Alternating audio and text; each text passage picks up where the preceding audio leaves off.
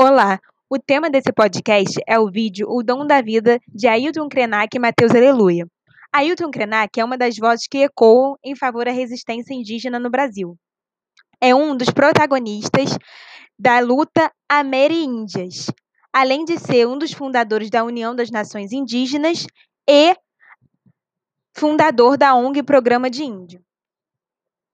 Mateus Aleluia é um compositor, cantor, conhecido como mestre da sonoridade africana, um baiano de Cachoeira, que faz parte do grupo Os Tincoãs.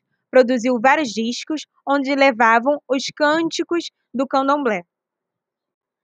Para Ailton Krenak, a ecologia dos saberes é uma descrição criteriosa de diferentes expressões de fala, de narrativa, de memória e de fazeres de tudo que constitui a cultura. Sendo assim, ele enfatiza que a cultura não precisa de patrocínio político e ela pode ser incluída em qualquer lugar. Não devemos deixar a cultura ser dominada pela oligarquia, pois estamos falando de centenas de povos, milhares de línguas diferentes que seria um absurdo adotar uma língua só e uma cor só.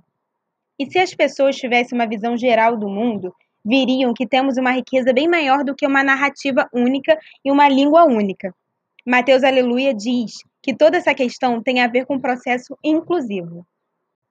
Na fala de Krenak, ele cita os cantos indígenas como uma potência cultural e fala que não possui partituras. E diz que são essa potência que as pessoas não enxergam, pois elas pensam que a cultura é algo que planeja ou reivindica, sendo que não é preciso reivindicar e nem planejar.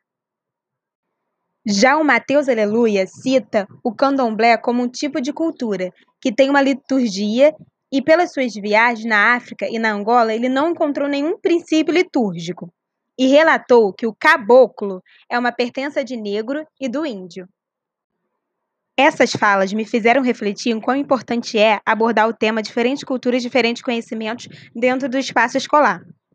Há uma enorme diversidade dentro da cultura e cada uma apresenta diversas características que têm um significado importante em cada local que habita. Sendo assim, precisam ser apresentados e discutidos dentro do ambiente escolar, para que os alunos tenham conhecimento e possam apresentar seus posicionamentos críticos futuramente.